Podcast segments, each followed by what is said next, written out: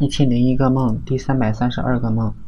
百无聊赖的一天，每天去上课。我们这教室就像一个大剧场，有过道把座位分开，每一个过道旁边是一个班，每一排有个电大电视。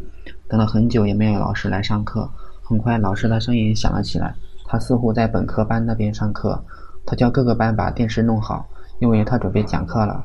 我却很不服气，凭什么比我多考了五分就是本科了？似乎就高人一等，看不起我们专科班的，讲课也只在本科班讲。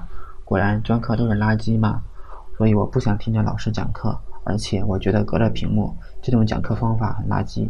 问题是我们班没有人会弄那些电视。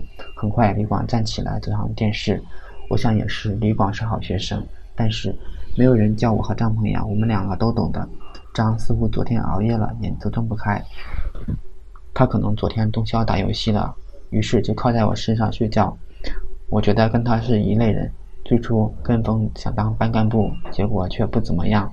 张觉得班长应该是他，我觉得我不能当班长，至少也能当个别的。反正我们两个对班上的活动都没有什么兴趣。